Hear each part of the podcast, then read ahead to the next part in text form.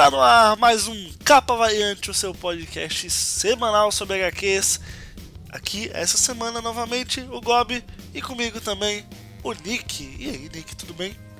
Fala galera, aqui é o Nick, uma edição número zero agora para você. Olha que loucura, hein? Você não contavam com a nossa astúcia. Todo mundo reclamou, ah, vocês só trazem número um, número um. Toma aqui número zero, então. Tá reclamando, toma zero.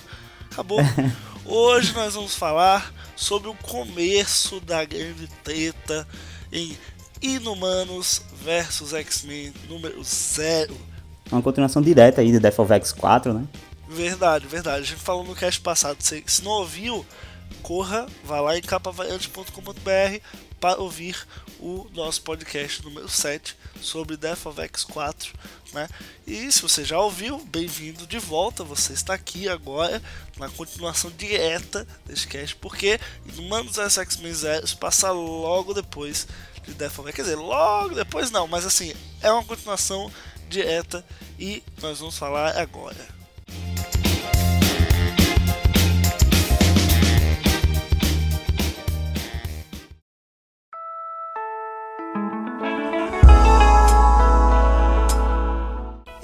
Essa, essa HQ, né, esse, na verdade, no Mandos das X-Men, está sendo escrito por ninguém mais ninguém menos do que Charles Soule, o cara que também estava escrevendo Death of X. Nick, quem está desenhando essa HQ? É o Kenneth, Kenneth Rockenfort. É, esse cara é o que estava desenhando é, Ultimates. Eu ah, acredito cara, que eu acredito que seja por esse traço. Ele deixa uns ele deixa uns resíduos assim entre os quadros que eu achei parecido. No caso, Ultimates agora da, da All New All Different, All Different Marvel. O traço dele é bem característico mesmo. Quando vi aqui na capa já associei a Ultimates, só não lembrava o nome dele. Bem, a história começa né, com o Fera, né, o Henry McCoy, e a Aisu, né, que é a Shayoi, Shayoi Chen, que é uma inumana. Né, eles trabalhando lado a lado. Isso é uma coisa legal eu, eu gostei bastante, que é um mutante e um inumano trabalhando lado a lado para ver como desvendar esse mistério da neva terrígena. Porque quando a gente pega Death of X, né? É, é treta, só treta, é cabuloso, é.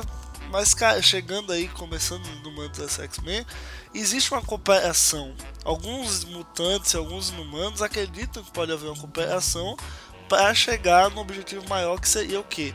Fazer uma névoa terrígena que continuasse dando mais inumanos e que não matasse os X-Men.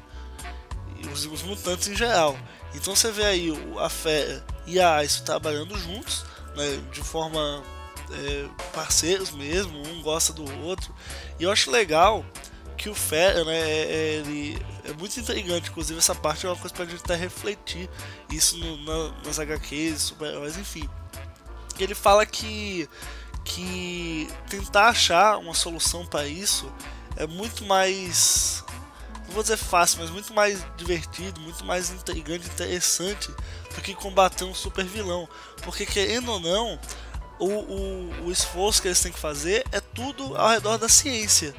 Então a ciência. É a área dele, né? É, exatamente, é um campo que ele domina e que, assim, para ele, mesmo ele sendo um fera, é muito mais fácil ele ir atrás de uma, de uma solução científica do que ele ir pra mão contra algum super vilão. Eu achei isso muito interessante, cara. Sim, o, o Fera, ele foi, assim, é, ele causou é, muitos, alguns problemas né, nas, nas últimas sagas, então eu acho que ele vê isso como uma forma de se redimir através da ciência, porque foi através da ciência que ele causou alguns problemas ultimamente, como, principalmente com o contínuo espaço-tempo e tudo mais. Mas, mas quem sabe, né? Ele é o grande, acaba sendo o grande salvador aí. Se ele descobre uma forma de, de, de que a terrígena não, não cause efeitos nos mutantes, pô, eu acho que dava para ele se redimir, né? Não, eu, só, eu só tenho medo que isso seja no final do, do, do arco em si, né? Não só de do, do arco do Humanos das X-Men mesmo, isso seja como um Deus Ex Machina. Tipo, tá tendo a treta lá, maligna, o pau tá comendo, papapá. Aí do nada chega o Fé. Ei pessoal, achei a solução científica. Aí acaba aqui, sabe? Não, mas olha, o final de, de Inumanos versus X-Men, ele vai se passar durante o tempo atual da, da, dos quadrinhos da Marvel ou vai ser nesses meses anteriores? Porque a gente viu que esse quadrinho, essa edição número zero, é uma contagem de meses, né? Pois é, cara, eu acho que ela vai se passar no tempo normal, porque essa edição número zero, ela meio que vai pingando pelo tempo, né? Ela começa oito meses antes, aí depois ela vai para seis meses antes, depois vai para dois meses antes, então assim, ela vai, vai pingando, vai pingando, vai pingando, vai fazendo um, um vai criando essa linha do tempo. Eu acho que para a edição número um eles começarem no tempo atual mesmo da Marvel. Sim, é, eu acredito que vai seguir essa, essa configuração mesmo. Eles, eles deram essa edição número zero para contextualizar aqui, né? Vamos pegar Exato, tudo que aconteceu é, nesses meses. E quem não leu o Death of X, por exemplo, dá aquela contextualizada a mais. Eu acho que na própria edição número 1 ainda vai haver uma contextualizada, porque querendo ou não, a gente sabe que nem todo mundo lê a edição número 0. Mas também tem, mas aí tem um problema. A Emma, a Emma e as Cucos, por exemplo, elas não aparecem na, na All New All Different Marvel, entendeu? E ela tá aí nessa edição número 0, então provavelmente ela vai aparecer na primeira edição. Sim. A não ser que ela esteja, sei lá, é, ela e as Cucos estejam sumidas durante toda. A, partir dessa edição número 0 elas não aparecem, só vêm aparecer depois. E elas não estejam necessariamente mortas, elas estavam por trás de tudo esse tempo todo durante a saga dos X-Men, sabe? Não sei. Porque no fim das contas elas não aparecem. Então, ou essa saga se passa antes e elas morrem, ou se passa durante e elas realmente deixaram de aparecer, não sei. Essa é uma das coisas que eu quero que, que se explique. Se explique. É, na primeira edição eu quero ver como é que é, vai deixar claro mais ou menos em que tempo vai se passar. Outra característica que eu achei interessante é essa de ir mostrando como a, os dois lados estão se preparando para algo maior, seja para o pior ou seja para o melhor, Sim. né? É, cara, eu achei isso muito legal, porque é uma guerra fria, né? É, Exatamente. Os dois lados eles não estão em guerra ainda, mas eles sabem que vai chegar uma hora que vai rolar uma guerra. É, é inevitável. Então os dois lados na, na, na calada, eles vão se preparando, entendeu? Eles vão mexendo os pauzinhos para quando acontecer de fato, eles estarem prontos. Eu achei isso muito bacana. E você falou em, em Guerra Fria, eu não sei se foi o Charles Soule ou, ou foi o, o, outro escritor de Death of X, que ele, ele chegou a falar que ele, o clima que queria dar para Inhumans vs X-Men, acredito que foi o próprio Charles Soule que disse, é, seria esse clima de Guerra Fria, entendeu? De que os dois lados estão se preparando para algo maior. E ele conseguiu, cara. Nessa edição eu já saquei, já senti esse clima, tá, sabe? De que os, nenhum dos dois lados quer que isso exploda numa guerra. Mas eles estão em plena ciência de que isso pode vir a acontecer e eles estão se preparando para isso, sabe?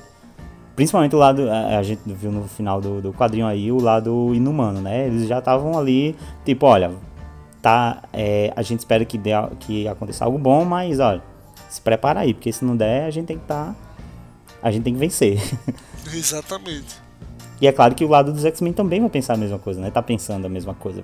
É, principalmente aí a Emma, né? Porque a gente viu que ela entrou em contato com o Magneto novamente. E o Magneto já estava com aquela equipe que vai vir a ser os Uncanny X-Men da Union Different Marvel. Então, sim, sim, naquela época eles nem é, na época que isso passa esse quadrinho, eles nem eram X-Men ainda. Eles não estavam na, na, na, ali trabalhando junto com a com a Tempestade, né, que chega a dividir os X-Men na equipe do Magneto e na equipe da Tempestade. E na equipe dos X novinhos, né? Os X novinho. X novinho.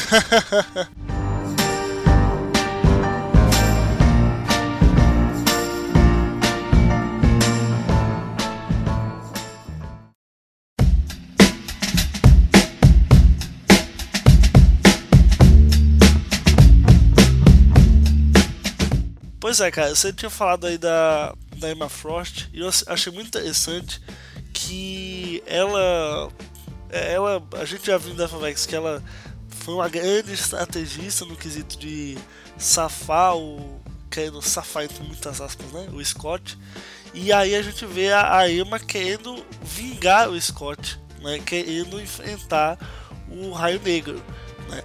E, e aí rola até aquela brincadeira, tipo, as Cooks perguntam se ele não foi assassinado e tudo mais. E, e aí você, o cara que já leu Death of X, como nós, a gente já pega a referência, entendeu? Uhum, já exato. pega ali, tipo, opa, eu sei do que elas estão falando, eu já vi isso antes. Sim, e a Emma, a Emma Frost, é, a gente vê que ela é o lado que, digamos que é o lado que mais quer essa guerra, sabe? Enquanto todo mundo tá tentando é, resolver as coisas, ela quer a guerra porque ela quer vingança, né? Ela quer Sim, vingança contra, quer o caos. contra o, o, o, Raio Negro. Então a gente vê nesse durante o começo aí do quadrinho ela treinando os poderes dela, né? Ela quer realmente ficar mais forte, então então o quadrinho ele começa ali com ela, eu até achei bem estranho, ela saltando e cronometrando, né? O, o, o tempo em que ela se transformava lá em, em, em cristal Cristal, diamante, sei lá. Cristal seria mais frágil, né? É verdade. É, que ela vira diamante e tudo mais. E a, até as cucos perguntam o que, é que ela tá fazendo. Ela fala, pô, tô é, treinando e tudo mais pra matar o assassino de Scott, que, que tu falou, né? Não foi um assassino, mas é, ela quer deixar isso claro. Sim, é, não, e até a gente entende melhor por que, que ela fez tudo aquilo com o Scott, né? Porque ela, lógico que no final das contas, não era só para dar uma morte decente para Scott, também era para se utilizar do fato do, do Raio Negro ter matado, matado, entre aspas, o Scott para uma revanche. Ela te, teria que ter uma contrapartida aí para ela poder exercer a vingança dela. Não acho que é só porque, ah, eu quero dar uma, uma morte digna para o meu amor. Não, ela quer um motivo pra treta. Exato, e ela tá tão. É... Ela acredita tanto que, que essa guerra tem que acontecer que, cara, Magneto, ele tá recusando, sabe? Sim, o Magneto, sim. ele tá com o pé quando, atrás, cara. Quando e... o Magneto resulta uma treta e você não, é porque você tá sangue nos olhos, viu? pois é, tá lá o Magneto recusando, ele tá dizendo é, é, tá dizendo quais os, o, o, os problemas dessa, dessa, dessa guerra, né? Quem eles têm do outro lado e tudo mais. E a Emma começa a falar, e é por isso que eu tô chamando vocês, e é por isso que eu tô ficando mais forte. E, cara, ela tá muito decidida mesmo. Ela chega aí na, falar até com. Assim, a gente sabe que durante a saga ela vai estar por trás de, de, de algumas coisas que vão acontecer. Porque ela tá ali juntando a equipe do Magneto. É, depois ela vai falar com os, os X novinhos lá para sei lá, garantir que eles, que eles vão poder ajudar ela em alguma coisa futuramente, se bem que isso não ficou é, acertado, né? Não sim, se sabe no que eles vão ter participação. Uhum. E depois ela vai falar com a, com a Tempestade. Então ela tá indo em cada um dos grupos, ela tá meio que jogando xadrez ali, né? Sim, sim. É legal também ver o Magneto, pra você ver como é, é louca essa saga já no começo. O Magneto é o cara mais sóbrio ali. Ele, ele vê, ele sabe que os inumanos são muito mais fortes e que uma guerra contra eles vai dar ruim. Mas assim, você vê que quando o Magneto é o cara mais sóbrio, cara, em relativo a uma guerra, é porque a guerra vai ser louca, cara. Eu só digo isso. e cara, tem uma coisa que me deixou muito feliz nesse quadrinho foi justamente esse encontro do Magneto com a Emma Frost, porque é uma coisa muito de quadrinho esse encontro de vilões. Sim. É, não necessariamente vilões, eles têm um ponto deles, mas eles são o vilão dessa saga, né? É, e aí tem aquele encontro de vilões em que eles estão numa mesa e estão, sabe, é, sendo maquiavélicos ali, planejando o que é que vai acontecer, enquanto o Magneto tá equilibrando o ponto onde eles estão, lá no, no ele até fala uma, uma coisa de, de ferro gigantesca sendo equilibrado numa, numa varetinha de ferro e tudo mais, só para demonstrar o poder dele, sabe? E a Emma também acaba, sei lá, é, provocando o Magneto, aí daí ele joga uma, uma parada de ferro lá nela e ela vira diamante instantaneamente, assim, mostrando o resultado do treinamento dela, enquanto, é, sabe, é uma demonstração de, de, de poder, assim, dos dois lados, sabe? Isso é muito quadrinho, cara. São dois vilões ali. Achei foda.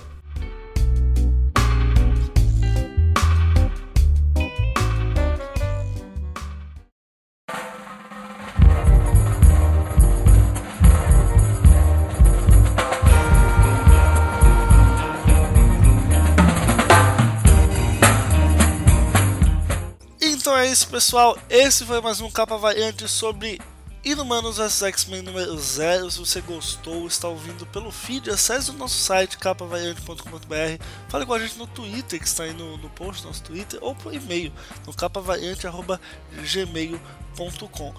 Compartilhe também nas redes sociais: Facebook, Twitter, Pinterest, LinkedIn, Instagram, tudo que você tiver. É isso, pessoal. Esse foi mais um Capa Variante e até a próxima. Tchau, tchau. Falou, galera!